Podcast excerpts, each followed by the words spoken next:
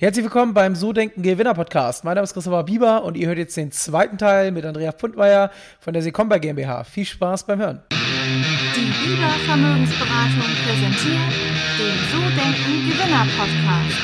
Vermögensberatung für Unternehmen und Unternehmer in Hamburg.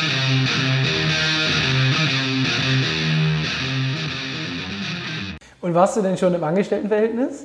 Also, nee, ich habe wirklich direkt nee. Diplomarbeit abgegeben und direkt gegründet. Ja, okay, also ins kalte Wasser und das ohne familiäre Vorgenommen und äh, Vorgeschichte. Und war, war es denn nicht so, dass alle in deinem Umfeld gesagt haben, boah, wie kannst du nur und da geht man pleite und selbstständig, oh Gott und so? War es nicht? Also gab es das bei dir auch? Ich meine, wenn du jetzt nicht familiär da irgendwie geprägt bist, wird das ja wahrscheinlich nicht ganz easy gewesen sein, oder? Also das war, also meine Eltern haben schon auch länger gebraucht, um das zu akzeptieren. Also dann, ich glaube am Anfang dachten sie noch, ah ja, das ist jetzt irgendwie so eine so eine Masche oder halt, das hat sie halt mal irgendwie ein halbes Jahr, wo sie irgendwie sich selbst findet und dann dann wird das schon was mit der Konzernlaufbahn. Äh, wobei die mich dann schon auch unterstützt haben. Die haben schon gesagt, ja, mach das. Ich glaube immer im Hinterkopf, ja, ein halbes Jahr oder ein Jahr und dann machst du was anderes. Aber ähm, die haben mich da schon unterstützt und ja, und auch so im Freundeskreis sind eigentlich alle regulär in Beschäftigtenverhältnis übergegangen. Und da habe ich dann auch schnell äh, festgestellt, einfach auch wie anders Gründen ist im Vergleich zu Angestelltsein. Also wenn ich dann verglichen habe, was habe ich an einem Tag alles gemacht und erlebt und äh, gelernt im Vergleich zu dem, was vielleicht Freunde erzählt haben, da hat mich das dann schon immer wieder noch bestätigt. Wobei es wirklich so war, dadurch, dass ich in Anführungszeichen so Quereinsteigerin war, das war für mich wirklich so eine Welt, mit der ich mich vorher nie beschäftigt hatte. Also dann eben dann zu merken, ah ja cool, man kann ja Finanzierung machen. Es gibt Menschen, die unterstützen einen, die geben einem wirklich Geld für so eine Gründung. Das waren am Anfang ganz, ganz viele Aha-Momente und Aha-Erlebnisse. Äh, aber der Vorteil, dass ich das direkt dem Studium ohne Vorbelastung gemacht habe, war eben, ich konnte so völlig offen im Kopf an die Sache rangehen. Also ich hatte nicht schon im Kopf, oh, ich muss irgendwie ein Unternehmen bauen, das eine Milliarde Umsatz macht oder ich brauche einen großen Exit oder äh, ich kann scheitern und das kann alles schiefgehen, sondern ich kam wirklich so aus meinem behüteten Umfeld raus und gesagt, ja, jetzt gründe ich und habe mir da gar nicht mhm. Gedanken gemacht über Ziele, über Probleme, über Konflikte.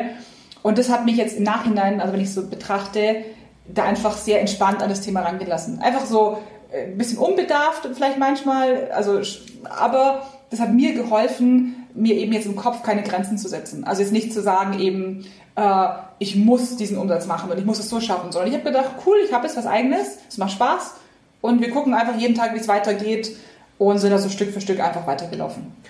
Ähm, jetzt bist du neun Jahre selbstständig und gibst ja immer noch Gas, ihr baut aus, ihr ähm, wächst immer noch. Ähm, was treibt dich an? Warum, also was hat dich vielleicht auch damals so angetrieben? War es wirklich so das Neue, das Austesten? Gab es da überhaupt schon so ein Ziel oder weil du ja gesagt hast, von Tag zu Tag eigentlich so ein bisschen. Ähm, und was ist es äh, heute oder ist es noch das Gleiche? Ähm, also es ist viel noch das Gleiche. Also einfach zu wissen eben, zum einen, ich sitze am Steuer, also ich kann entscheiden, wo es hingeht. Das heißt, wenn ich jetzt sage, so wie es ist, ist bequem und dann machen wir weiter, dann kann ich das so machen. Aber wenn ich jetzt sage, vielleicht, wir wollen morgen ein neues Produkt machen, ist es auch eine Option, auf die ich Einfluss habe.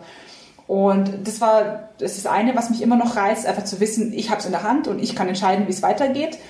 Aber äh, dadurch, dass im Laufe der letzten Jahre eben auch das Team größer geworden ist, die Verantwortung, ist es auch was, was mich reizt und mich auch interessiert. Also es war schon immer so, dass ich auch gerne schon früher auch in Verantwortung gegangen bin, gerne Verantwortung übernommen habe und das ist was, was mir auch heute einfach immer noch Spaß macht. Zu wissen, wir haben jetzt ein Team mit 30 Leuten, äh, die verlassen sich mit ihren Familien drauf, dass unser Unternehmen vorangeht, dass die Umsätze passen, dass das Produkt stimmt, dass die Strategie passt. Äh, persönliche Weiterentwicklung aller Mitarbeiter. Also wir haben viele Mitarbeiter, die meisten, die schon seit Jahren bei uns dabei sind. Und wenn ich da dann quasi sehe, wie die sich auch persönlich entwickelt haben, ist es was, das macht mich einfach stolz, weil ich weiß, unser Unternehmen, unser Führungsstil, unsere Produkte haben die Mitarbeiter so in der und der Art weiterentwickelt. Und es macht mich stolz und es bringt mich auch dazu, dass ich jeden Tag auch einfach gerne ins Büro gehe oder jetzt ins Homeoffice gehe. Aber das sind die Themen, die mir einfach Spaß machen. Und darüber hinaus äh, ist es bei uns auch so, ich habe auch ein Produkt, von dem bin ich auch überzeugt, dass es einen Wert hat und einen guten Platz in der Welt.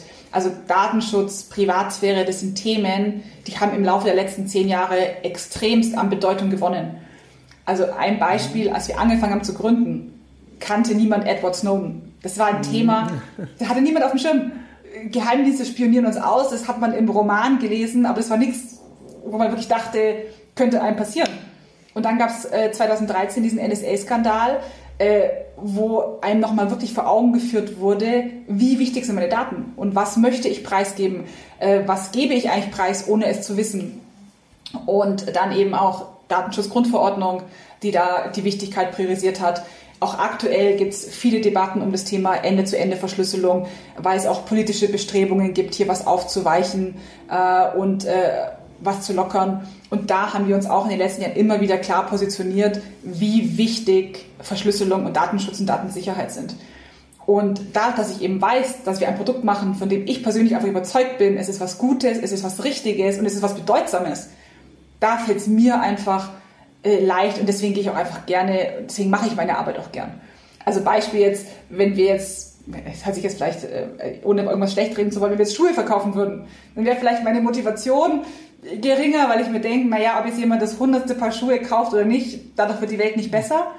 Aber bei unserem Produkt bin ich, mir, bin ich sicher, dass die Welt dadurch ein Stückchen besser wird.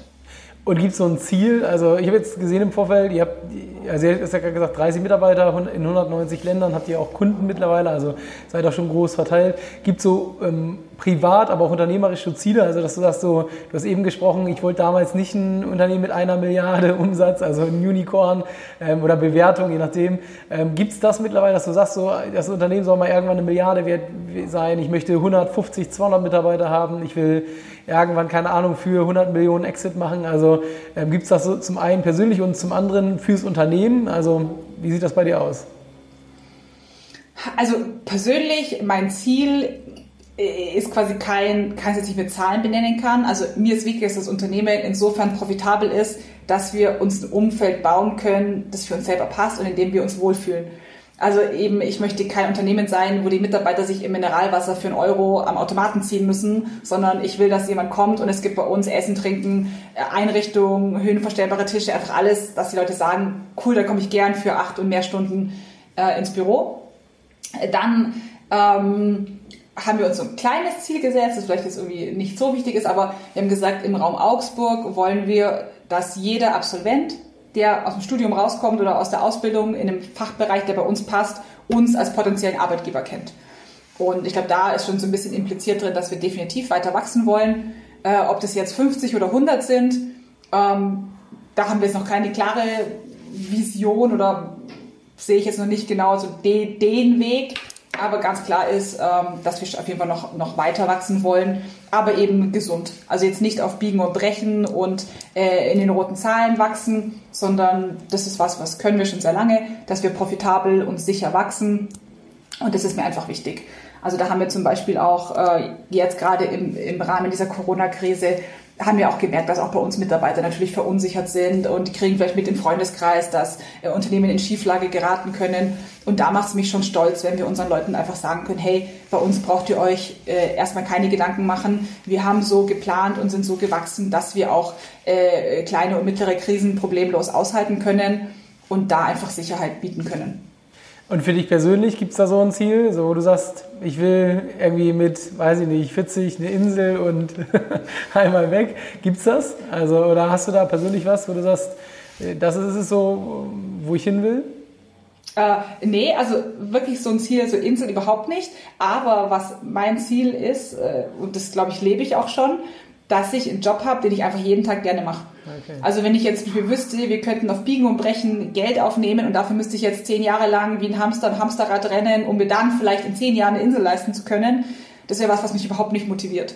Ähm, das war auch damals, als wir unsere Investoren gesucht haben und gewonnen haben, hatten wir auch verschiedene Angebote und haben uns auch für die Investoren entschieden, die uns in der Persönlichkeit am ähnlichsten sind. Also die selber auch vom Hintergrund Unternehmer sind, die wissen, was treibt uns an und das ist jetzt bei uns speziell eben nicht äh, die Insel oder die Milliarde oder was auch immer für ein Ziel, sondern das Ziel ist, ich will einen Job haben, bei dem ich jeden Tag denke, geil, dass ich ihn mache. Und äh, ein Job eben, der für mich sinnhaft ist, der mir Spaß macht, in dem Team, das ich mag, äh, mit Leuten, die ich mag. Und natürlich gibt es immer wieder Hochs und Tiefs und gibt auch Tage, wo ich auch denke, also wäre das nicht schön, mal angestellt zu sein und einfach zu sagen, ey Chef, mach du, ich habe keine Lust mehr oder ich bin heute krank, äh, ich komme heute nicht. Ähm, aber die, die, Tage sind wirklich so, wenige Tage, die, die gibt es kaum. Also mir ist wirklich wichtig eben dieses Hier und Jetzt und dieses, was mache ich jetzt eigentlich? Also ich will gar, also was in 20 Jahren ist, ist dann in 20 Jahren. Mir ist wichtig, dass es einfach aktuell passt und es hat es Gott sei Dank im Laufe der letzten zehn Jahre eigentlich an fast jedem Tag gemacht. Und wenn du mal ähm, so ein, wie hast du ja gerade schon erwähnt, so einen schlechten Tag hast, so eine schlechte Phase, mal was nicht so läuft, wie du willst, wie gehst du damit um? Also so morgens wachst auf und denkst, boah, den Tag, da habe ich gar keinen Bock drauf. Wie, wie machst du das? Hast du da so Rituale, um in den Tag zu starten? Oder hast du auch irgendwelche Sachen, wo du sagst, hey, das, das ist bei mir eine Geschichte, die funktioniert super und dann läuft es auch wieder? Oder und, und ja. Ja, äh, also was mir da auf jeden Fall hilft, ähm, wir sind ja zwei Gründer, also zu zweit, also im Laufe der letzten zehn Jahre immer auch zu zweit, also das gleiche Team gewesen. Und da ist es einfach ganz klar der Austausch. Also einfach, äh, normalerweise eben sitzt mir gegenüber der Robert und da kann ich sagen, boah, Robert, hast du die E-Mail gesehen? Hey, was, was, was sagt man denn da? Oder was, was, da muss ich mich ja aufregen. Und der ist jemand eben, da kann ich mich auch mal aufregen und dann komme ich auch wieder gut runter. Äh, also da würde ich es mir viel schwieriger vorstellen, wenn man jetzt solo Selbstständiger ist oder Einzelgründer, dass man das alles mit sich ausmachen muss. Ähm, also das ist eben auch was, äh, Robert und ich sprechen täglich mehrmals miteinander und es tut einfach gut, einen zu haben, wo man einfach mal sagen kann, ey, so ein Schwach oder so ein blöder Tag oder ich habe keine Lust und äh, und es gab auch schon vereinzelte Fälle, wo wir gesagt haben, komm du, ich nimm's dir ab, ich mache eine Aufgabe, die du nicht gern magst und andersrum. Ähm, das ist einfach ganz gut und ansonsten hilft mir einfach immer rausgehen. Also einfach Schuhe anziehen, rausgehen, Runde spazieren gehen, Kopf frei kriegen. Das sind einfach äh, solche Sachen, die helfen. Und manchmal auch ganz klassisch einfach eine Nacht drüber schlafen.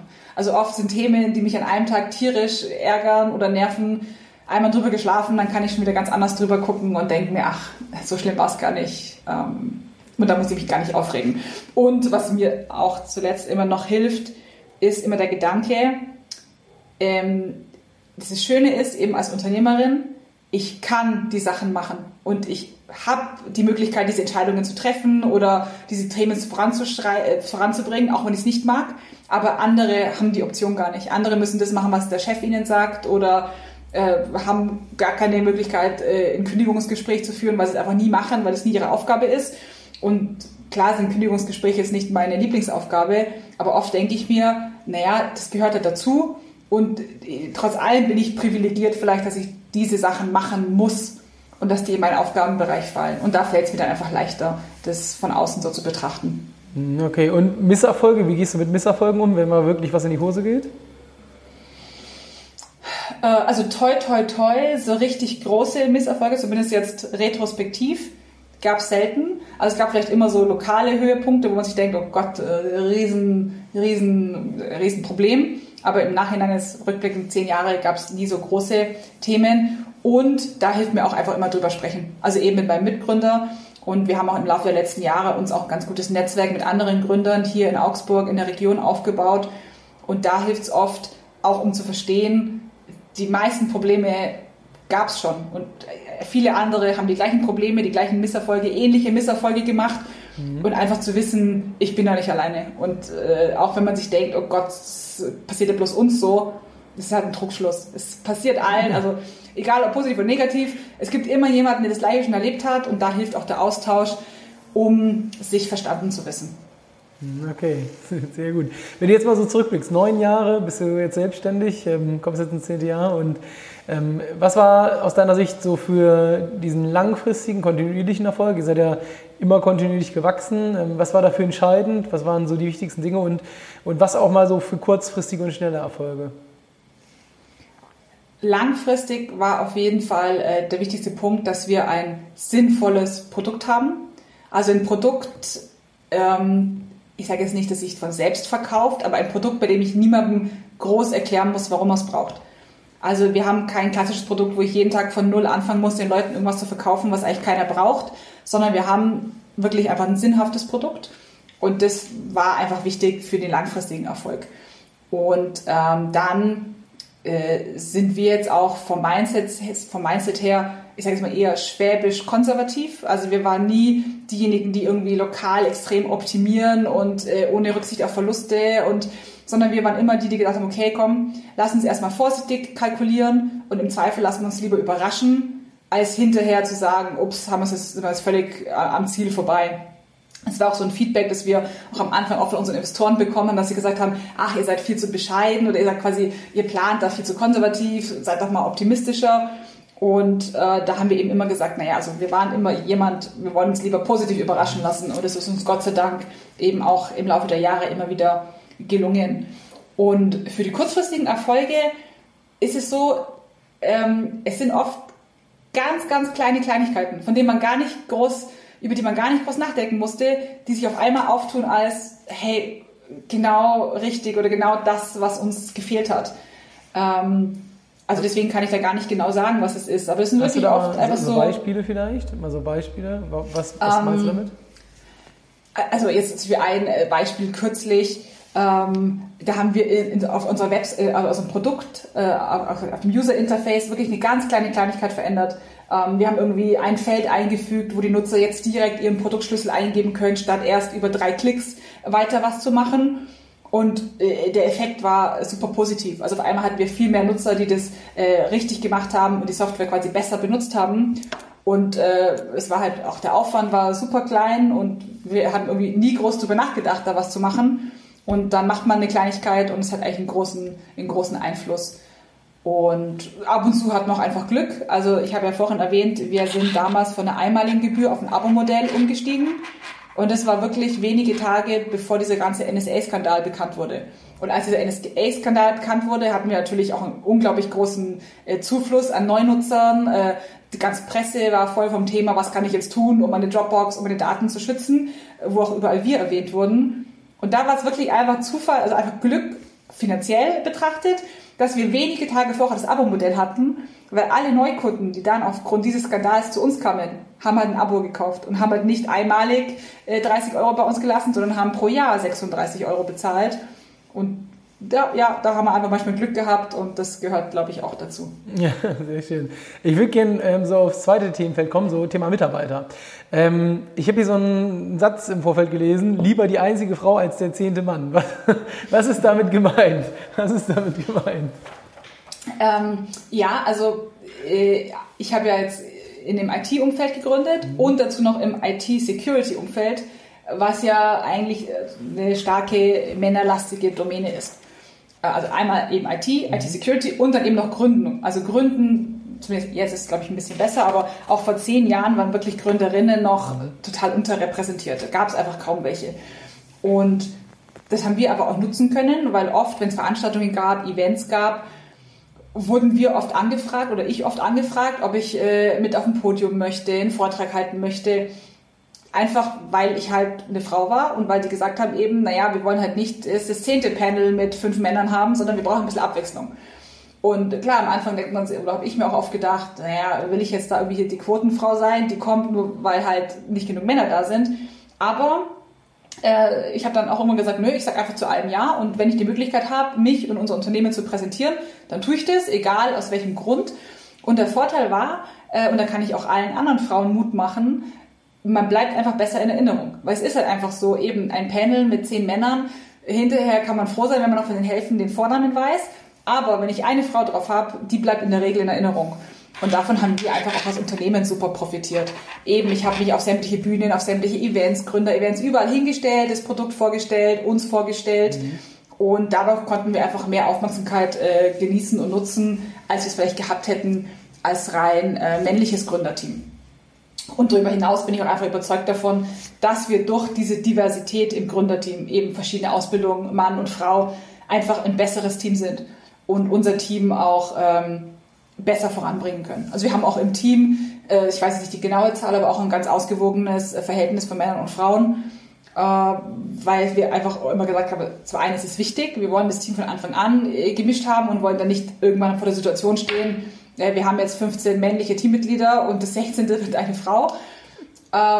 Genau, das wollten wir nie und aber wir sind uns auch sicher, dass das Team auch deswegen so gut ist, weil es einfach sehr divers ist. Software wird ja auch tagtäglich von allen äh, Geschlechtern benutzt, von verschiedenen äh, Menschen mit verschiedenen Hintergründen. Und da ist es umso wichtiger, dass auch diese Diversität im Softwareentwicklungsprozess wiedergespiegelt wird. Also wenn ich jetzt unsere Software nur von Männern entwickeln lasse, brauche ich mich hinterher nicht wundern, wenn dann eine Frau das benutzen will und vielleicht sagt, hey, irgendwie komisch und wieso ist es so. Sondern da haben wir auch einfach in der Entwicklung schon darauf geachtet, dass das Team gemischt ist. Das war der zweite Teil mit Andrea Pfundmeier. Ich hoffe, dir hat's gefallen und ich würde mich freuen, wenn du nächste Woche zum Teil Nummer drei wieder mit dabei bist. Und bis dahin hör doch mal in die anderen Folgen rein. Gibt mittlerweile über 100 Folgen. Wir sind jetzt bei Folge Nummer 125, 126 angelangt und ja, von daher würde ich mich freuen, wenn du dir das eine oder andere Interview anhörst und mir mal dann Feedback gibst oder eine Rezension schreibst. Bis bald. Ciao, ciao.